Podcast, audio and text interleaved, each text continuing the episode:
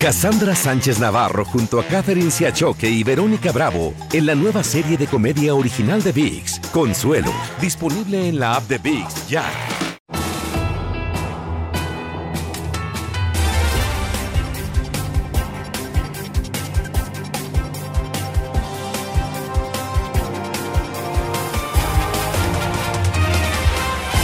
Buenas noches, hoy es miércoles 29 de noviembre y estas son las noticias más importantes del día. Estaba muy asustada. La ex seleccionada de lucha libre de México, Daniela López, fue golpeada brutalmente por su expareja frente a su hija. En mi seguridad, en la de mi hija.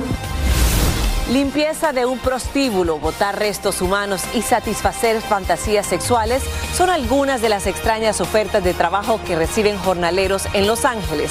Hablamos con ellos. En medio de fuertes medidas de seguridad, protestas y algunos arrestos, se encendió esta noche el árbol de Navidad en Rockefeller Center de Nueva York. La fantasía se tornó en drama en un espectáculo infantil cuando una sirena por poco se ahoga dentro de una pecera gigante al enredarse la cola con un coral. Veremos qué hizo para salir a flote. Comienza la edición nocturna. Este es su noticiero Univisión, edición nocturna con Maite Interiano. Muy buenas noches y gracias por acompañarme. Comenzamos con la noche agitada que se vivió en Nueva York por manifestaciones a favor de los palestinos de Gaza, afectados por la guerra entre Israel y el grupo terrorista Hamas. Los manifestantes derribaron barricadas, forcejaron y desafiaron a la policía. Los disturbios ocurrieron a pocas cuadras del Rockefeller Center, donde se realizaba la tradicional encendido del árbol navideño. Fabiola Galindo está en vivo desde Nueva York con todos los detalles de esta noche. Buenas noches, Fabiola, te saludo.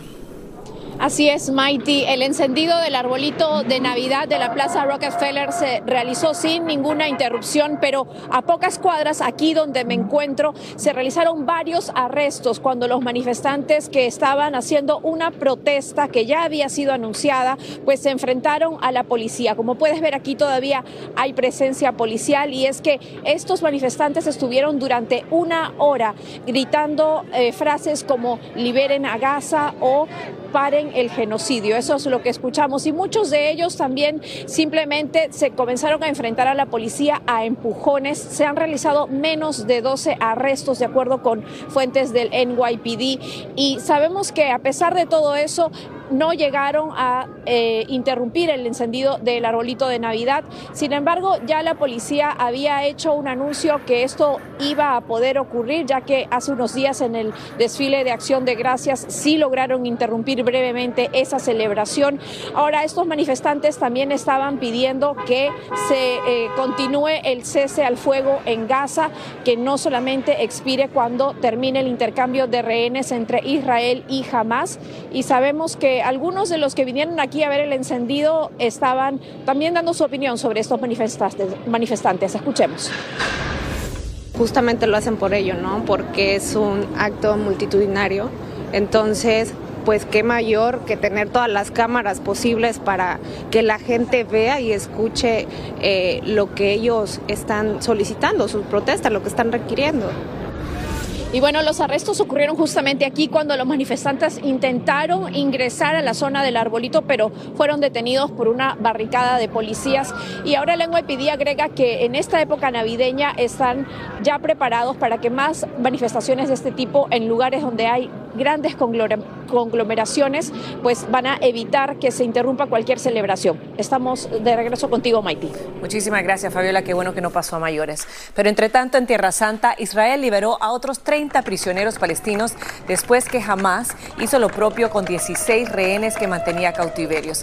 Este fue el último intercambio durante la tregua que acordaron ambas partes tras seis semanas de guerra entre ellos. Negociadores internacionales tratan de lograr un acuerdo para realizar más intercambios y prolongar la suspensión de ataques aéreos y terrestres de Israel en Gaza. Y más de 14 millones de personas en varios estados del país están sintiendo temperaturas muy bajas a pesar de que oficialmente no ha empezado el invierno. Pasamos con la meteoróloga Yara La Santa para que nos hable más de este tiempo gélido. Muy buenas noches, Yara, te escuchamos. Así es, Maite, y muy buenas noches para ti, para todos en casa. Si viven en el estado tejano, atención, tenemos ese riesgo de tiempo severo, particularmente de Dallas hacia Houston. Esto por una línea de tormentas que se estará desplazando a partir de esta noche. Vemos aquí cómo a las 3:30 de la madrugada, nuestro jueves, ya gran parte del estado tejano estaría bajo lluvias. No obstante, lo más intenso se espera en la tarde de nuestro jueves, en donde sí pudiéramos ver el desarrollo de esas fuertes tormentas. Hay que destacar que esta línea de tormentas va a continuar afectando gran parte del este del país en los próximos días, algo para lo cual usted debe estar preparado. En cuanto al frío, continúa, pero el aviso por helada sigue en vigor en este caso para el norte de la Florida, también el sur de Alabama y el estado de Georgia, en donde siguen amaneciendo por debajo de los 32 grados Fahrenheit. Pero definitivamente otra madrugada fría en nuestro país, en donde amanecen en los 30, 40 hacia la zona triestatal, las rocosas de igual manera en los 30 y Denver, vea nada más, amaneciendo con 22 grados, así que esa buena cobija y ese buen abrigo durante las primeras horas de la mañana. Continuamos. Muchas gracias, Yara. Mantenerse muy abrigados. Y pasamos a Puerto Rico, donde arrestaron al principal sospechoso del asesinato de una pareja de ancianos de 75 y 80 años. Las autoridades lo capturaron en un motel gracias a las pistas que recibieron de la comunidad. Cuando fue detenido, el joven de solo 18 años estaba acompañado de una menor de edad. Un presunto cómplice ya fue identificado. Y pasamos con un reporte sobre las extrañas propuestas de trabajo que reciben los jornaleros de Los Ángeles. Las ofertas laborales que reciben estos jornaleros, en su mayoría hispanos, incluyen hacer fila para comprar boletos para un concierto, compañía para beber licor y ver pornografía e incluso propuestas sexuales. Romy de Frías tiene más de los riesgos a los que se exponen estos trabajadores para tratar de ganarse el sustento. Normalmente se desempeñan como jardineros, realizan trabajos de pintura, construcción o mudanza, pero los jornaleros llevan a cabo todo tipo de trabajos. Con frecuencia suceden muchos y muchos abusos y trabajos inusuales. Juan Manuel Domínguez ha visto ofertas de trabajo extrañas que van desde limpiar un prostíbulo, acompañar a un hombre a beber licor e incluso propuestas sexuales. Pagaba para que alguien estuviera home sitting o sea, nomás había que estar ahí en la casa. Asegura que hace algunos meses un compañero trajo a su hijo a realizar un trabajo de limpieza que terminó en tragedia. Había fentanilo. Y pues el fentanilo es... las dos personas fallecieron e incluso cuando vino la policía, eh, al policía que fue a la escena lo tuvieron que atender porque inmediatamente cayó. Pablo Alvarado de la Red Nacional de Jornaleros es testigo de la labor que por necesidad realizan muchos inmigrantes. Una casa es escena de un crimen y queda sucio el lugar. Entonces ya cuando toda la policía hace la investigación y termina todo ese proceso, entonces muchas veces van y contratan a trabajadores en la calle para que vayan a limpiar esa escena de ese crimen. El pasado 7 de noviembre, cuatro jornaleros reportaron que les pagaron 500 dólares para botar supuestamente decoraciones de Halloween, que resultaron ser los cuerpos desmembrados de una mujer y sus padres, presuntamente asesinados por el esposo de la mujer. Tras este último incidente, líderes laborales le dicen a los jornaleros que sin importar su estatus migratorio, deben de reportar cualquier problema o percance a las autoridades. Ahí no solamente hay engaño, Ahí se puede encontrar en un tribunal incursión en fraude. Desde Los Ángeles, California, Romy de Frías, Univisión. Gracias, Romy. Y una explosión con pirotecnia en Catemaco, Veracruz, dejó a dos personas lesionadas y una de ellas perdió ambas piernas. Los heridos formaban parte de una procesión a la Santa Muerte. En un video se observa que el fuego se inició al detonarse los cohetes que se encontraban en uno de los altares de la imagen del culto.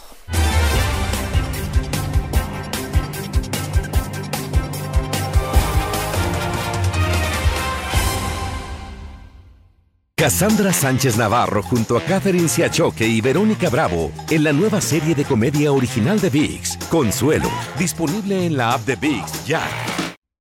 Daniela López Mejía, luchadora mexicana y ex seleccionada nacional, dio a conocer a través de sus redes sociales que se encuentra gravemente herida tras ser golpeada por su expareja y padre de sus hijas. Desde Ciudad de México, Alejandro Madrigal nos tiene más sobre sus declaraciones.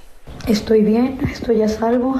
Daniela López Mejía muestra las huellas de la brutalidad que le dejó su expareja Luis Cervantes, quien presuntamente la golpeó tras una discusión y estando presente la hija de ambos. Suelo mantener mi vida privada, no suelo publicar lo que pasa, pero estaba muy asustada no sabía qué hacer, cómo reaccionar. Daniela expuso las huellas de los golpes de Luis, un peleador de artes marciales mixtas. Ella fue seleccionada nacional de lucha y radicaba en Los Cabos, Baja California Sur, donde denunció y ahora teme por su seguridad. Muchas gracias por su apoyo, por su fuerza. Lo siento y cada vez me siento más fuerte.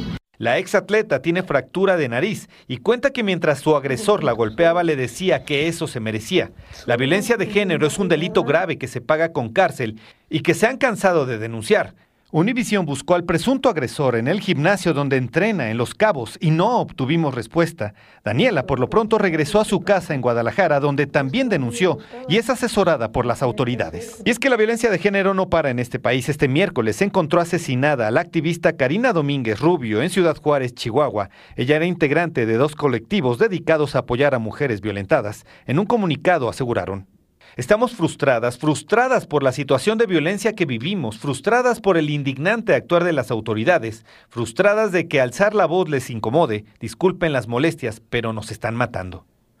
Daniela teme por su vida y en el caso de Karina, asesinada en Juárez, se recuerda el terror que comenzó hace 30 años en esta frontera cuando se dio el primero de los más de 700 asesinatos de mujeres. En Ciudad de México, Alejandro Madrigal, Univisión. Gracias, Alejandro. En Jalapa, Guatemala, una cámara de seguridad grabó el momento en el que un hombre estaba en una máquina de juego y al no ganar se enojó y golpeó la máquina. El encargado del negocio fue atacado por el jugador con un machete, dejándolo tirado con heridas graves. Agresor lo están buscando para que enfrente la justicia. Y pasamos a Houston con el hallazgo del cuerpo de una joven hispana en la maletera o cajuela de su propio auto. La expareja de la víctima, también de origen hispano, confesó que la mató porque había terminado su relación con él. El presunto asesino estuvo consolando a familiares de la víctima mientras la buscaban hasta que finalmente admitió que la mató a tiros. Lidia Terrazas nos tiene más. 21 y apenas quería ella seguir estudiando y de, me la quitaron.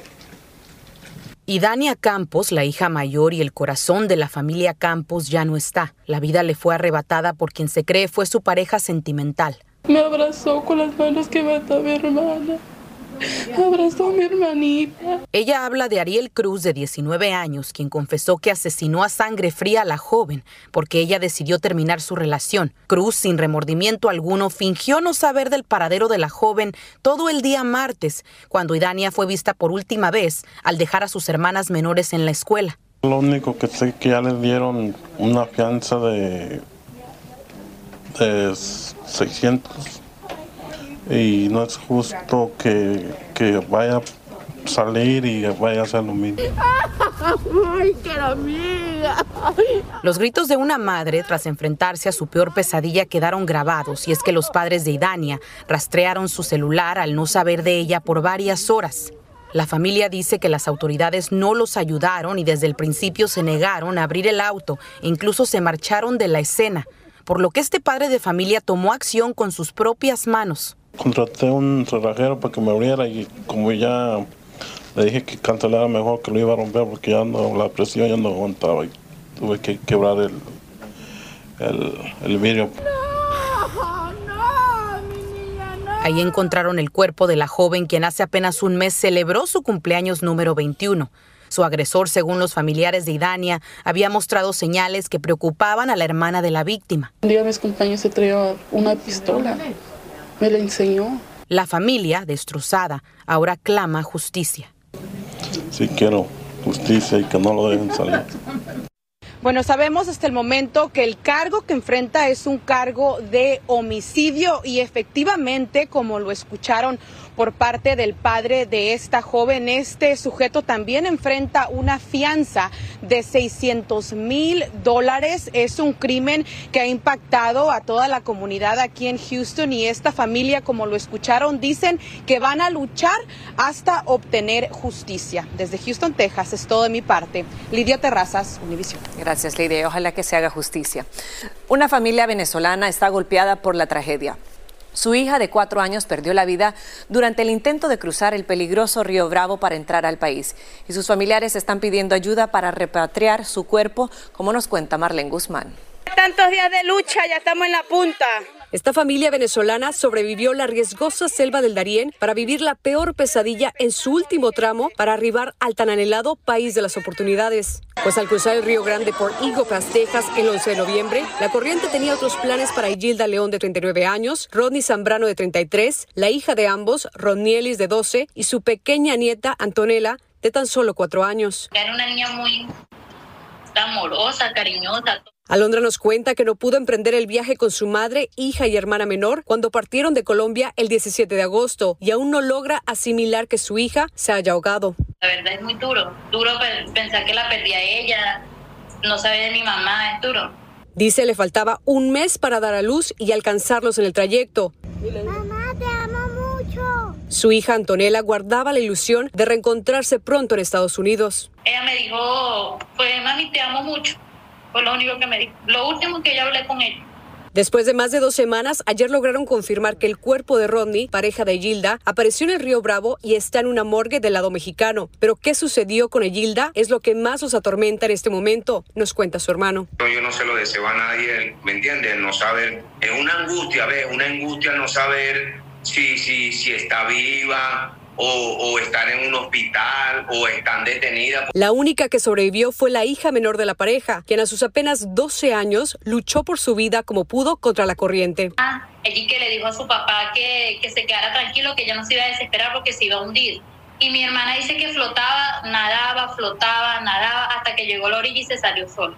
Por ahora la familia ha preferido no contarle la tragedia, pues aunque fue muy valiente al cruzar el río, la amarga experiencia que vivió la ha marcado. Ella dice que mira, ella se, cuando va a dormir se acuerda de la carita de la niña cuando se está ahogando. Eh, de verdad que esto no tiene, mejor dicho, destrozados a todos. La menor se encuentra en un albergue de Texas esperando a que un familiar pueda recogerla muy pronto. Está desesperada, ella dice que ya quiere salir de ese lugar, quiere estar con su familia. Para esta familia aún hay esperanza, pues nos hemos comunicado con autoridades en ambos lados de la frontera y no hemos tenido información sobre el destino de esta madre y abuela venezolana que soñaba con comprarse una casa.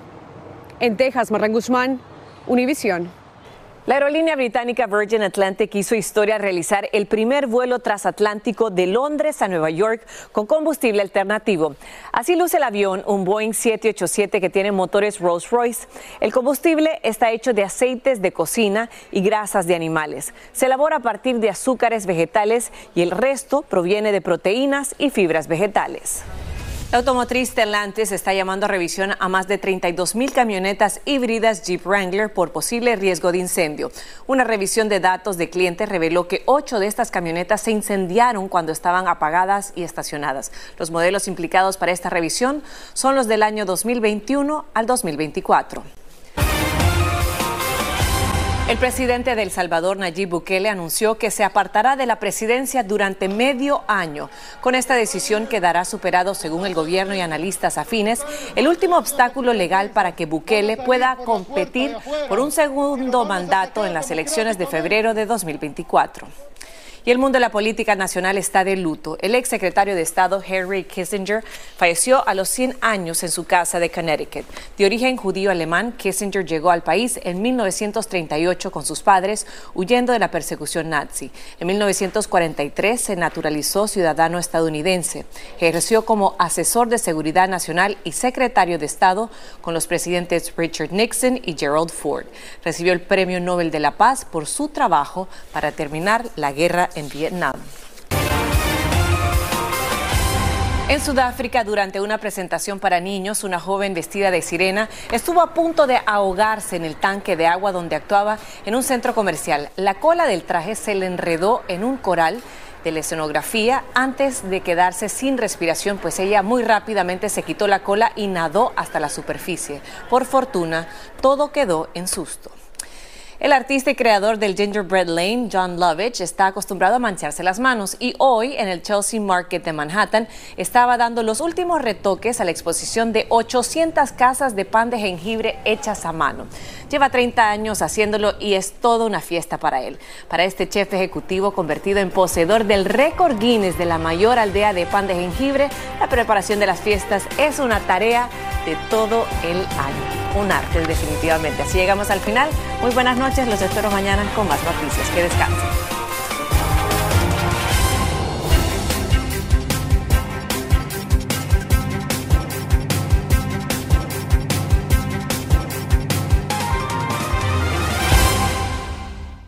Cassandra Sánchez Navarro junto a Catherine Siachoque y Verónica Bravo en la nueva serie de comedia original de VIX, Consuelo, disponible en la app de VIX ya.